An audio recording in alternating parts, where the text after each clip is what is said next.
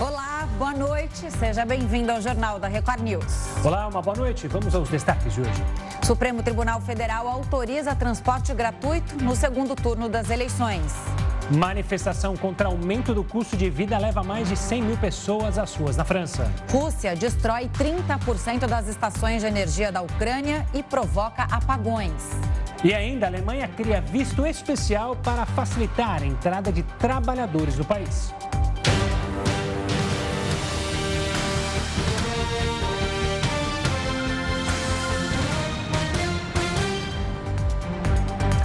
O ministro do Supremo Tribunal Federal, Luiz Roberto Barroso, autorizou o transporte público gratuito no segundo turno das eleições.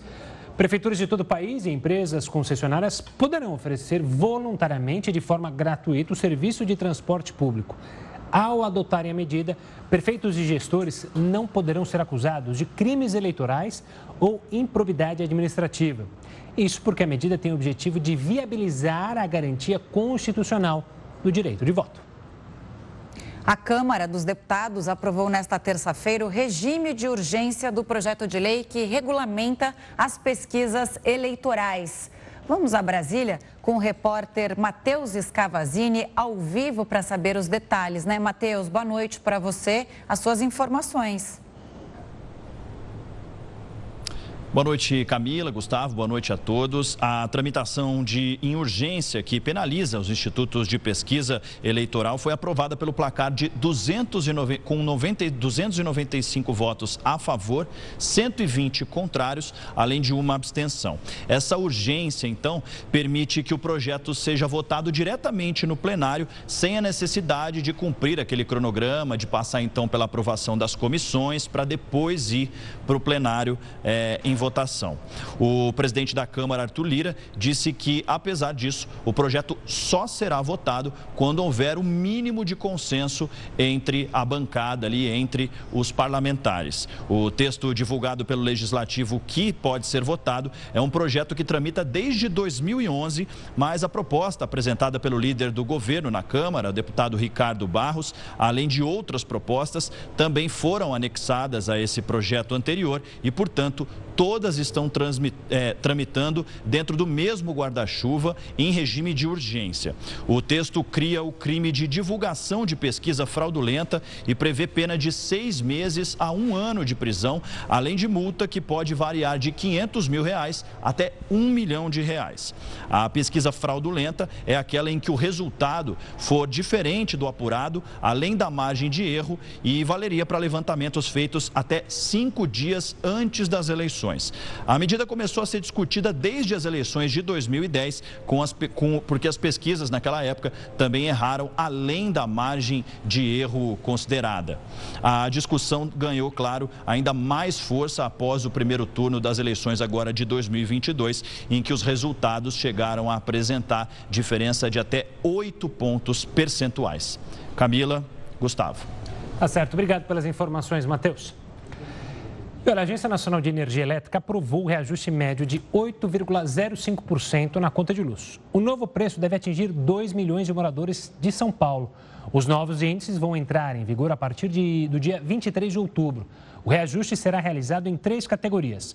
O maior, de 20%, será para grandes empresas e o menor, de 2,7%, para residências. Os encargos sobre o setor elétrico e os custos para comprar e distribuir energia são os principais motivos da alta.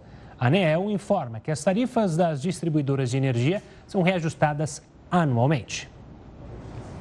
Depois de 15 quedas consecutivas, o preço médio da gasolina subiu segundo o levantamento semanal da ANP.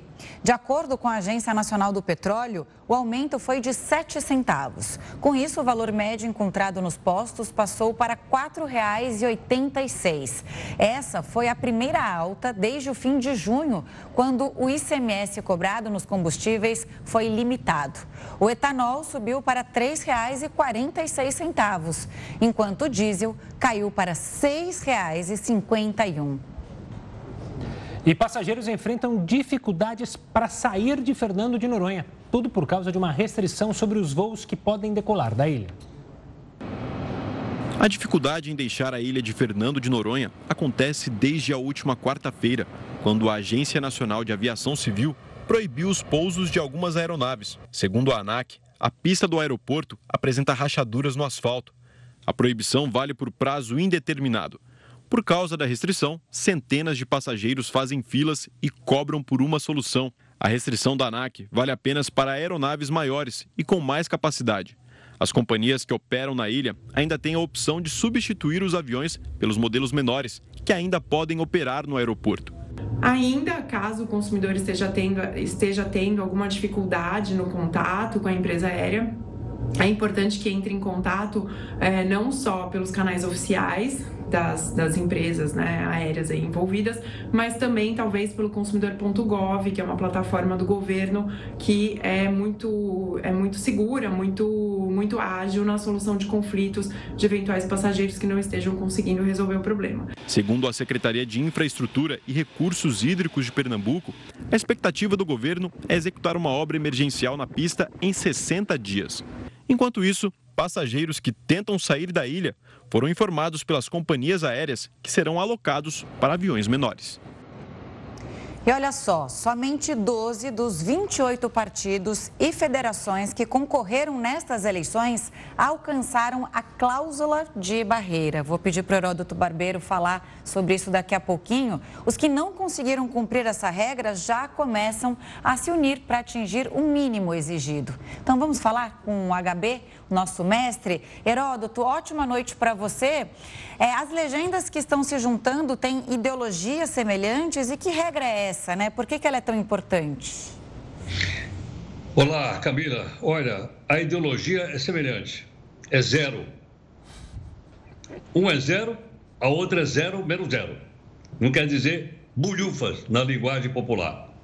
Ou seja, são apenas partidos de negócio balcão de negócio. Um deles, por exemplo, vou dar um exemplo aqui de, de dois que se juntaram. PROS, o que, que significa? Partido da Republicano da Ordem Social. O que quer dizer isso? Nada. Absolutamente nada. Mas está tá juntando. Com quem? Está juntando com solidariedade. Agora, quando você fala em solidariedade, você mexe com a história não só do Brasil, você mexe com a história da Polônia. Afinal de contas, lá na, no ano de 1980, em plena Guerra Fria, houve um partido, houve um movimento, um sindicato chamado Solidariedade, liderado por um cara chamado Lech Walesa, que se levantou contra o domínio comunista de 35 anos em cima da Polônia. E ele então acabou liderando uma revolta na Polônia para expulsar o, a, a, União Soviética de lá. E naquele momento, como a União Soviética estava fraquinha, ela não conseguiu fazer com a Polônia o que ela já tinha feito com a Hungria e com a Tchecoslováquia, ou seja, mandar os tanques para lá, como ela fez agora recentemente com a Ucrânia. Então, por esse motivo, o partido cresceu e o líder do partido, que era o metalúrgico, olha que interessante, ele é metalúrgico, chamado Lech Walesa, trabalhava num porto importante lá na área de construção de navios, chamado Gdansk, e ele então liderou o um movimento para que o comunismo se afastasse da Polônia. Então, o nome Solidariedade é um nome respeitadíssimo no mundo. O Lech Walesa, só para você ter uma ideia, em 1983, ele ganhou o Prêmio Nobel da Paz. E ele acabou sendo, inclusive, presidente da, da, da Polônia de 1990 a 95. Muito bem. E o Solidariedade, o que é que tem que ver com o Brasil? Nada. Esse Solidariedade aqui é aquele capitaneado pelo ex-deputado federal, ex-líder sindical, que é o Paulinho da Força. Então juntou o PROS com o Solidariedade. Mas por que, que eles se juntaram? Como você falou no comecinho, por causa da cláusula de barreira. Porque se, não, se eles não derem as mãozinhas, eles não vão ter tempo na televisão, não vão ter tempo no rádio, não vão pegar o fundo eleitoral, não vão pegar o fundo, o fundo partidário. Então você vê que não tem ideologia nenhuma, não tem pensamento nenhum, não tem programa nenhum. É puro interesse. E quando é interesse, a coisa realmente vai mal. Por quê? Solidariedade foi, é liderado por um indivíduo chamado Eurípides Júnior, que é suspeito de ter cometido fraudes com a grana do partido. O rival dele lá, o Marcos Holanda, disse que ele levou um helicóptero embora, 10 carros, uma, uma gráfica inteira que foi retirada à noite do partido. É esse aí o partido está se juntando. Do outro lado, está o Paulinho da Força, que foi condenado pelo Supremo Tribunal Federal ele não podia se candidatar agora por decisão do Tribunal Regional Eleitoral de São Paulo, mas ele conseguiu uma liminar em Brasília, se candidatou e não foi reeleito. E ele está sendo também investigado, aliás, foi condenado, inclusive, porque teria malbaratado 50 milhões de reais do BNDES, 50 milhões, com a anuência da Prefeitura de Praia Grande, que é uma cidade aqui do litoral de São Paulo, e uma loja que todo mundo conhece, chamada Lojas Marisa. Então, por esse motivo, como eles não conseguiram passar a cláusula de barreira, que é 11 deputados federais ou 2% dos votos, eles então estão de mãozinhas dadas e eles vão concorrer em 2022 com candidatos a prefeito e candidatos a vereadores. Só em 2026 é que a cláusula de barreira vai aumentar um pouquinho. Ela vai passar de 2% para 2,5% e vai passar de 11 deputados para 13. Mas você veja que nesse batidão é provável que no final do século 21, lá para 2100, por aí, a gente tenha poucos e bons partidos políticos no Brasil. Por enquanto, é uma geleia geral, para não falar outra coisa aqui. Pois é, é, é, seria interessante se a gente conseguisse acelerar esse processo, né? E ficar bem claro, olha, temos tais partidos que são de direita, esses partidos são de centro, esses são de esquerda bem claro. E também o eleitor entender isso, né? Talvez esse processo do eleitor entender o que é direita, o que é esquerda, o que é centro-direita, centro-esquerda, é um caminho mais complexo. Mas é importante para a nossa democracia, né, Heroto? Aliás, o Partido Solidariedade lá na Polônia, ele era um partido de centro-esquerda. Era um partido social-democrata. E esse daqui não é nem de cima, nem de baixo, nem de lado, nem de coisa nenhuma. Eu sou da grana do fundo partidário. Esse aí tem muitos, não é só esse não. Mas, Heroto, a gente volta a se falar então amanhã, combinado? Até amanhã, vamos fazer uma fusão de partidos aí e tal. combinado, vamos, vamos, trabalhar nessa fusão aqui Unidos... dos partidos da Jornal da Record News. Exato. Vamos tirar Unidos o pé da lama. Unidos do, do, Jornal da Record News. Ou então botar uma bota para não sujar o pé, né? Vai, exatamente. exatamente. Valeu, HV, um forte abraço. Tchau, muito obrigado. Beijo. Tchau, querido. E olha, protestos contra o aumento do custo de vida levaram mais de 100 mil pessoas às ruas da França. É o que a gente vai falar daqui a pouco, aqui no Jornal da Record News. Estamos de volta para falar do cenário internacional. A reação do presidente da França, Emmanuel Macron, à paralisação que atinge o país foi alvo de protestos nesta terça-feira governo ordenou que grevistas de uma das empresas envolvidas retornassem ao trabalho, sob o risco de enfrentarem acusações criminais. A medida está prevista na legislação francesa, apesar de o texto também garantir o direito de mobilização. A determinação aconteceu um dia antes da greve geral convocada para esta terça-feira. O ato faz parte dos protestos de petroleiros que já duram mais de 20 dias. Os trabalhadores alegam que as empresas lucraram com a alta no preço do petróleo e exigem aumento salarial para compensar a inflação. Em meio à greve, algumas cidades ficaram com quase um terço dos postos de gasolina sem pelo menos um combustível. O resultado é esse: filas, postos lotados. E como pano de fundo, o governo francês ainda enfrenta críticas da população pela alta no custo de vida. A conta de energia aumentou demais, principalmente depois do corte do fornecimento de gás natural pela Rússia. A redução da oferta do combustível para a Europa foi feita em julho, em resposta às sanções do Ocidente por causa da invasão à Ucrânia.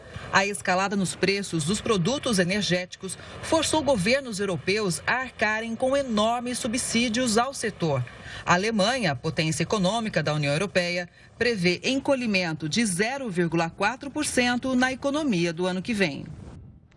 Além de funcionários do setor de energia, a greve geral mobilizou trabalhadores do transporte, comerciantes, estudantes e funcionários públicos. Quem analisa esse cenário de insatisfações na França é o Leonardo Trevisan. Leonardo Trevisan, um prazer sempre te ter aqui, professor de Relações Internacionais da ESPM.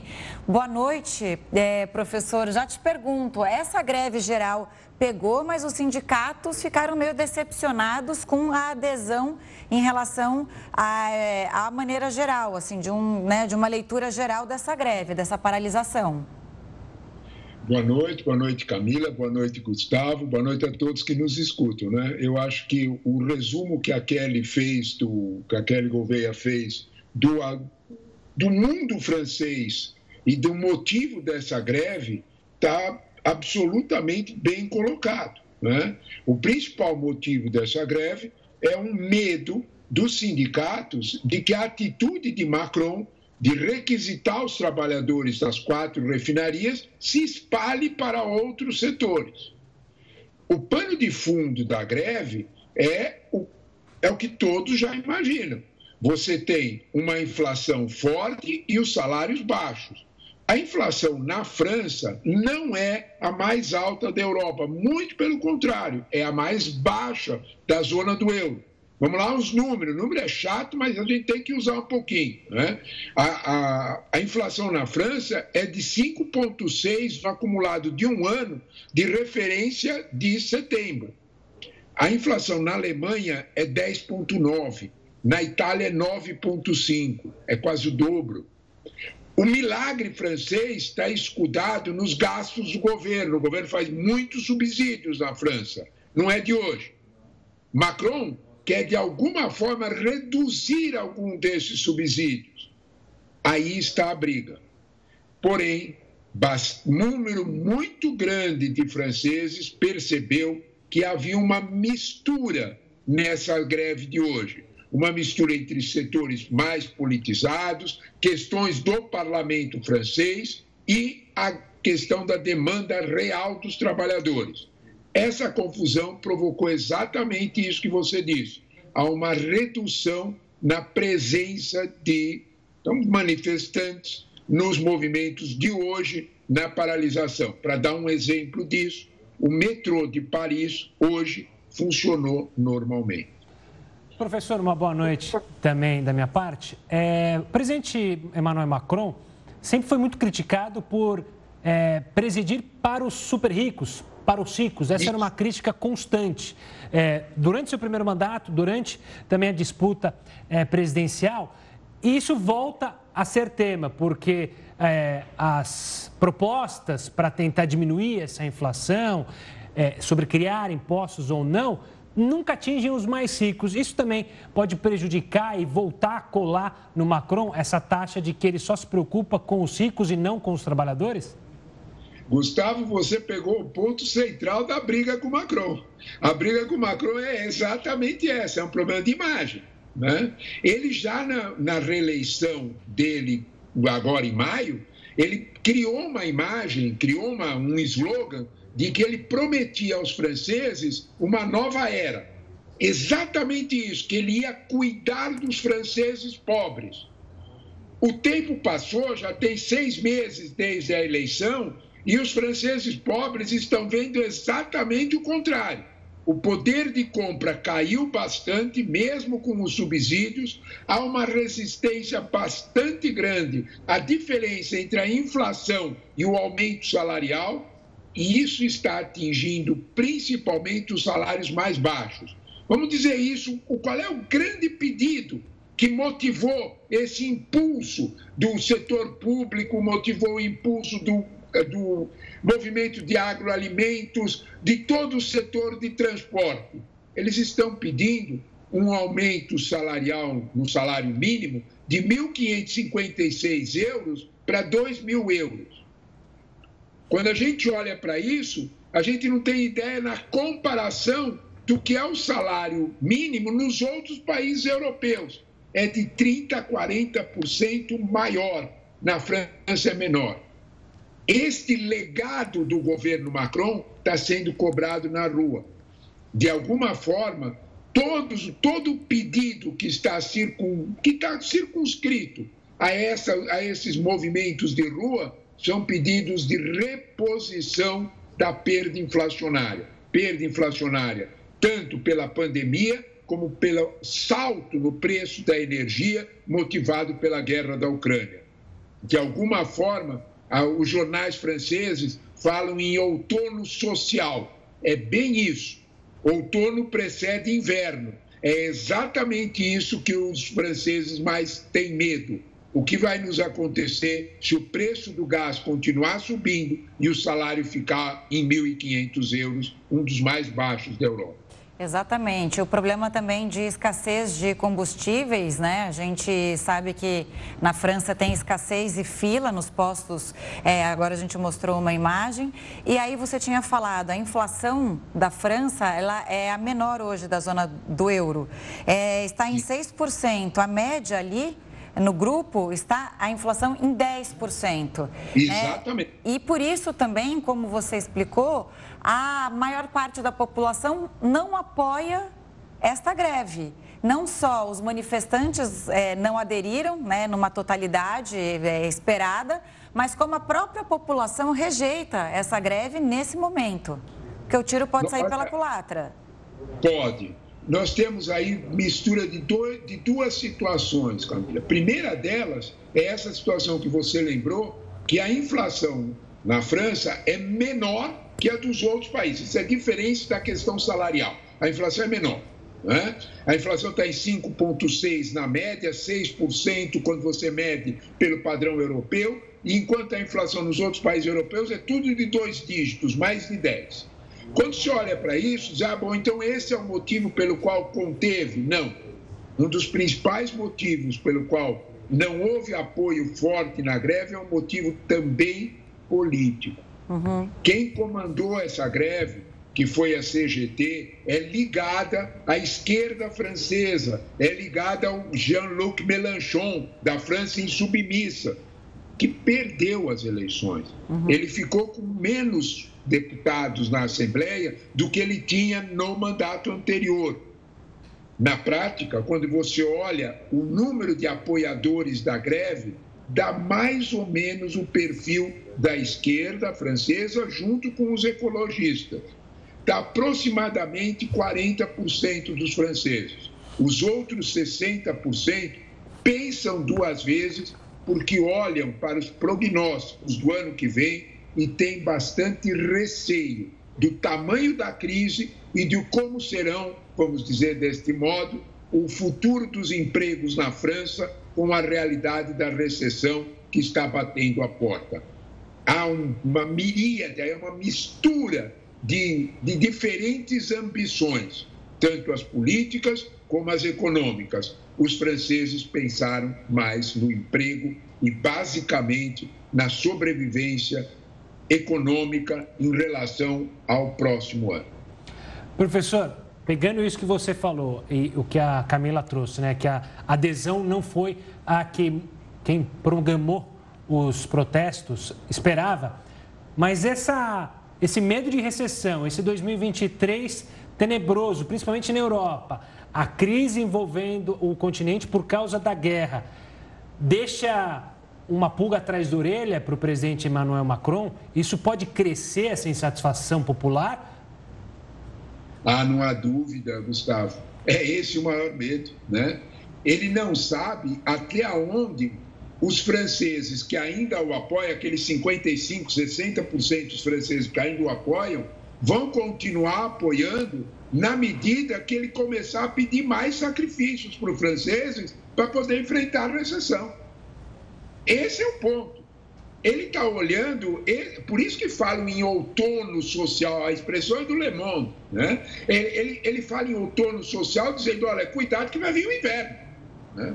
Vai vir, a, a, a situação vai ficar bem mais difícil. Né? Esse outono social está encarado por vários, por vários analistas políticos na França como uma espécie de teste se Macron vai efetivamente conseguir entregar a tal da nova era que ele prometeu nas eleições. Nós temos que lembrar sempre, sabe, Gustavo, que Macron, desta vez, não tem maioria no parlamento. Ao contrário, a, a extrema-direita francesa de Madeleine Le Pen, junto com a esquerda de Jean-Luc Mélenchon, superou 54% dos votos. Macron ficou só com 46% dos votos na, uh, uh, no legislativo francês. Esta é uma situação que sinaliza problemas políticos. Ele vai ter apoio porque agora, neste momento, é um momento de teste. Se a situação piorar, as cobranças para Macron serão muito mais fortes. Macron está acostumado, como comentou hoje um, um artigo na imprensa americana, no New York Times, Macron está acostumado a sempre jogar no ataque. Macron está acostumado a sempre jogar dono da iniciativa.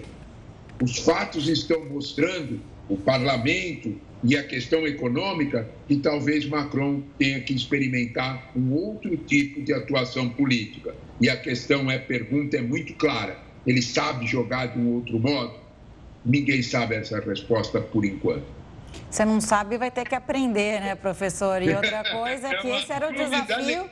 É uma previsão que foi acertada, porque ali nas eleições já havia a discussão sobre esse desafio social que Macron teria à frente. Está aí, está acontecendo. Obrigada pela entrevista. Mais uma vez, volte sempre.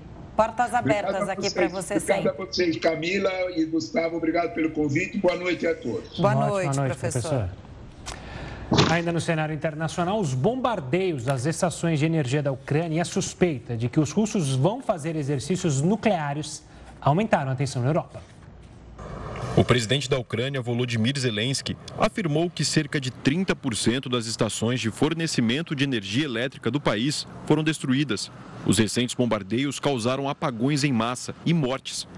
Esses ataques fazem parte da estratégia russa, já confirmada pelo governo de Putin, de atacar a infraestrutura das principais cidades da Ucrânia. Em Kiev, uma das operações registrou interrupções no abastecimento de energia e água. A relativa calma vivida desde o fim de março acabou na semana passada, quando Moscou lançou mísseis em uma ponte de vidro de Kiev. Esse foi o pior ataque aéreo contra a capital ucraniana desde o início da guerra. A ofensiva foi uma resposta de Vladimir Putin à explosão de outra ponte. O alvo foi a ligação entre Rússia e a Crimeia, território que foi anexado por Moscou em 2014. Oficialmente, o governo ucraniano não confirmou ser o autor da explosão. Nesta terça-feira, a Ucrânia recebeu 2 bilhões de euros, cerca de 10 bilhões de reais de ajuda da União Europeia, e a situação, que já é tensa, ainda pode piorar. De acordo com a agência de notícia Reuters, o governo dos Estados Unidos suspeita que a Rússia vai realizar exercícios nucleares em breve. Washington e Moscou controlam 90% dos arsenais atômicos do mundo. Os países têm um tratado que os obriga a avisar sobre possíveis testes. O dirigente militar americano disse que eles ainda não foram notificados. Porém, os Estados Unidos acreditam que eles vão acontecer durante o exercício anual das forças nucleares russas. Vladimir Putin já ameaçou usar armas nucleares para defender o país durante a invasão à Ucrânia. Em agosto, a Rússia suspendeu as inspeções americanas nas instalações. Na época, Moscou disse que continuaria a respeitar todos os limites do acordo, que é válido até 2026. Recursos futuros do FGTS poderão ser usados na compra da casa própria. O Jornal da Record News te explica já já como o financiamento vai funcionar. Estamos de volta para falar sobre o uso do recurso futuro do FGTS para compra de imóveis. Ele foi aprovado nesta terça-feira. Por unanimidade, o Conselho Curador do Fundo aceitou a proposta feita pelo governo de Jair Bolsonaro. A princípio, a possibilidade ficará restrita a famílias com renda mensal de até R$ 2.400. O prazo para as instituições financeiras regularizarem a operação é de 90 dias. Com isso, a medida começará a valer somente no ano que vem a decisão de utilizar o financiamento é exclusiva do trabalhador. Quem aderir à proposta terá os valores bloqueados sem possibilidade de saque. Novidade, né? Para comentar sobre essa mudança, a gente conversa com o Paulo Feldman, que é professor de economia da USP. Professor, seja bem-vindo ao Jornal da Record News. Obrigada aqui pela presença. Já te perguntando, né, para entender melhor o que seria esse recurso futuro do FGTS? Quer dizer, a pessoa vai poder parcelar algo que ainda nem ganhou? Sim, Camila. Eu, muito obrigado pelo convite, a você, ao Gustavo. É um prazer muito grande estar aqui com vocês. Na verdade, é mais ou menos como se fosse um consignado. Dizer, ou seja, o trabalhador vai poder dispor daquele valor, apesar dele ainda não ter recebido. Então, o banco, da mesma forma, o banco sabe que aquele recurso vai entrar na conta do trabalhador e o banco então vai assumir que aquele valor será utilizado para pagar uma, alguma as parcelas.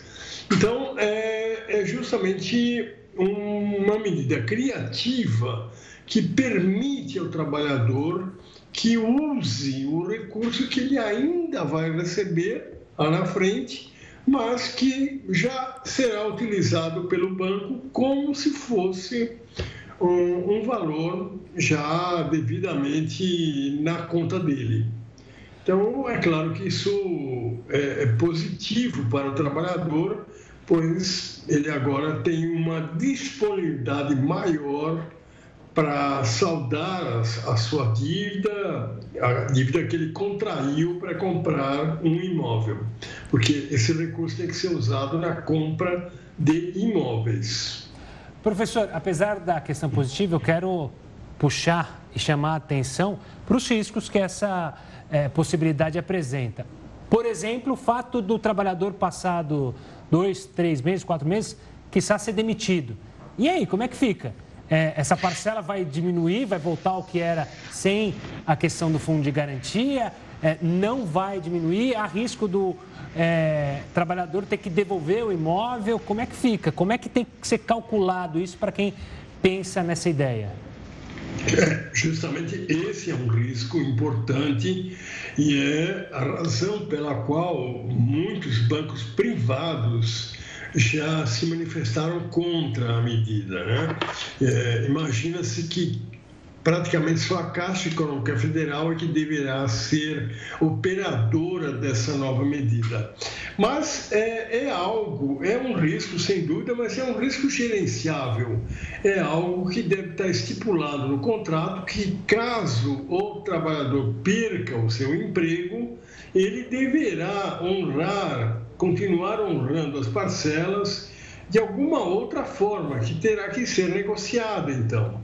É, é, claro que não teria cabimento se o banco tomasse o imóvel dele numa situação dessas. Mas um banco que tem uma atuação social e uma experiência muito grande nesse tipo de empréstimo, como a Caixa Econômica Federal, saberá conduzir isso e propiciar outra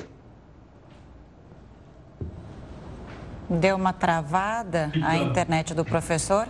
Está de volta agora. Professor, deu uma parada aqui que você estava explicando, mas você não, dizia. Não, imagina, você dizia que tem que avaliar melhor o risco, até porque a Caixa Econômica Federal, por ser uma, um banco consistente, e, e deve ter é, medidas para bancar isso. Exatamente. Esse tipo de coisa é relativamente comum nos empréstimos concedidos pela Caixa Econômica Federal. Eventualmente, um, trabalhador perde o emprego e fica com a, com a dívida, mas a Caixa tem mecanismos para renegociar isso, aumentando os prazos para que o trabalhador possa pagar num, num tempo mais dilatado, é, eventualmente mudando até as taxas de juros há formas de se negociar. Claro que não são formas muito simples e por isso, então, os bancos privados estão preferindo não utilizar esse tipo de recurso, esse tipo de empréstimo. Mas de qualquer jeito, eu, eu creio que poderá haver aí uma inadimplência em determinadas circunstâncias para alguns trabalhadores, mas de uma forma geral, é uma medida positiva para grande parte dos trabalhadores de baixa renda, porque vai dar a eles a possibilidade de comprar um imóvel que de outra forma eles não conseguiriam. Professor, vamos entender juntos aqui. Então, é, é, é, uma medida criativa, como você disse, mas pelas suas explicações, então você considera é, é uma alternativa viável, digamos assim, pelo know-how que tem a Caixa Econômica Federal e porque o trabalhador é, de baixa renda precisa de um impulso, às vezes, para comprar o imóvel, a casa própria. É, essa medida vale para quem recebe até R$ 2.400 por mês, certo? Então, é uma injeção importante na economia. Olhando o lado positivo, isso deve movimentar, ajudar de alguma forma, é, mais uma vez, a movimentar a economia brasileira? Sem dúvida que isso significa um impulso da economia. Essa camada que ganha R$ 2.400 por mês é o que a gente chama da classe D. A classe D de dado é bastante paupérrima, pouquíssimos recursos, poucos conseguiram comprar seus imóveis e é uma quantidade muito grande de trabalhadores. Então, é, sem dúvida, dar a essa massa enorme de famílias possibilidade de ter o seu imóvel será um impulso importante na economia e, além disso, é, gerará a construção de novos imóveis, o que provavelmente gerará empregos também. Então, não podemos negar que seja uma medida positiva. É uma medida que vem sendo criticada porque tomada na véspera da eleição. Então, muitos consideram uma medida eleitoreira. Mas seja eleitoreira ou não, é uma medida positiva, que vai trazer um impulso negativo na economia. Então, ela tem que ser bem recebida, tem que ser saudada. Uhum. Professor, claro que ah, uma coisa é a medida ser tomada e analisar os pontos positivos, mas outra coisa é na prática. Com o que a gente está vendo hoje, com muito receio da economia é, para 2023, haverá, e até porque a medida foi tomada para justamente a tentar esquentar justamente esses imóveis da Casa Verde e Amarela que não foram vendidos. Você acha que essa classe está mesmo disposta a fazer esse investimento? Porque comprar um imóvel não é investimento simples, não é comprar uma camiseta, não é comprar é, uma coisa pequena, é um investimento para longa vida, ainda mais quando a gente fala de um financiamento. Isso pode causar receio, então, é, justamente no trabalhador que imagina comprar um imóvel num cenário econômico ainda turbulento? Gustavo, você colocou uma questão importantíssima, porque justamente esta camada, a classe D, só tem mesmo recursos, os R$ 2.400, quando forem R$ 2.400, né? Porque às vezes nem isso. Mas esses R$ 2.400, eles só são possíveis, só, o trabalhador só consegue utilizar praticamente e consome tudo em alimentos, em alimentos e em transporte. Muito pouco ele consegue destinar para pagar aluguel, por exemplo.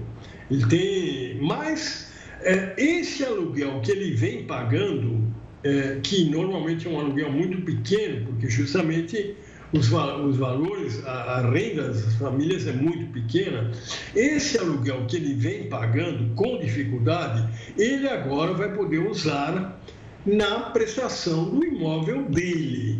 Então, é claro que é algo positivo para ele.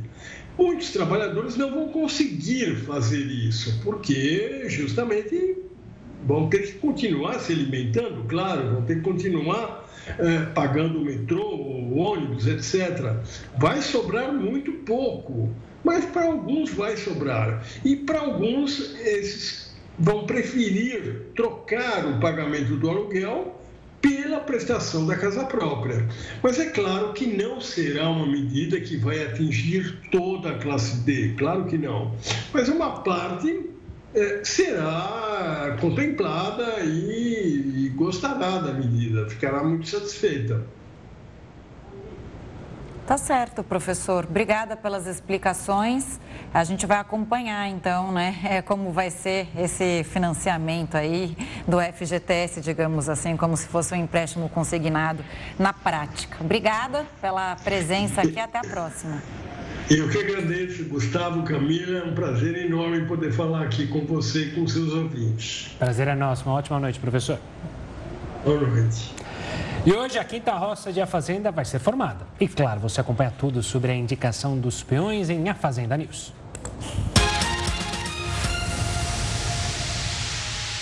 Os peões ainda nem se recuperaram da saída da Tatizak e hoje já vão formar uma nova roça. E ela ainda pode ser impactada pelo poder do Lampião, que foi conquistado por André. É o dono do Lampião essa semana, é isso. Obrigado. Assim que acabar a Fazenda, a apresentadora Fabiana Oliveira entra ao vivo em A Fazenda News, que hoje ela recebe o cantor Naim e a campeã do Power Couple, Tati Minerato.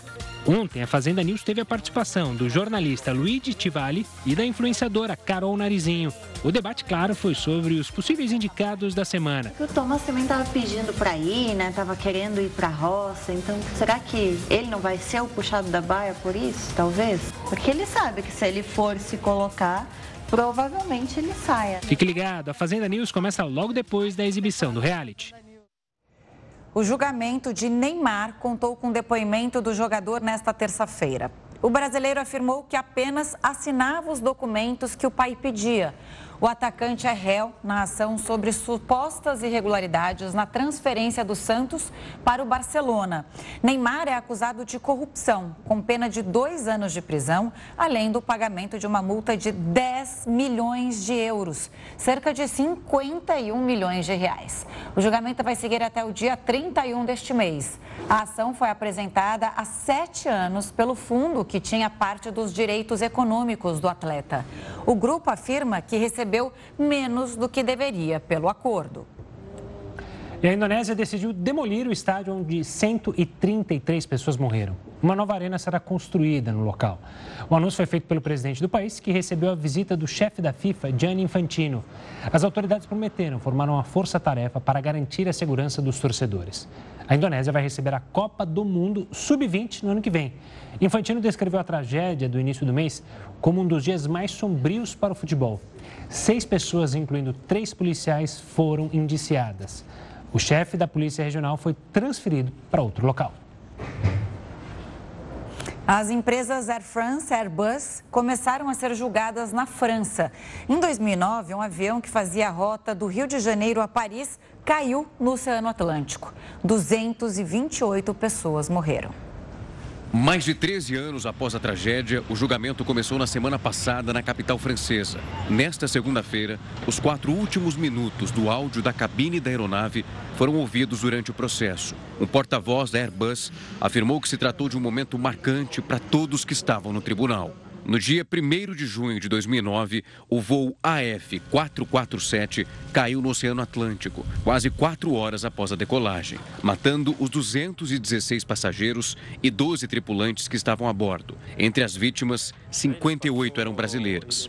Os primeiros corpos e restos da aeronave foram encontrados dias depois, mas as caixas pretas foram só localizadas em abril de 2011, a uma profundidade de quase 4 mil metros. Segundo a investigação, os pilotos do avião foram surpreendidos pelo congelamento das sondas, que mediam a velocidade da aeronave, o que provocou um desligamento repentino do piloto automático. As caixas pretas confirmaram que eles ficaram desorientados pela falha técnica e a queda do avião ocorreu em menos de cinco minutos.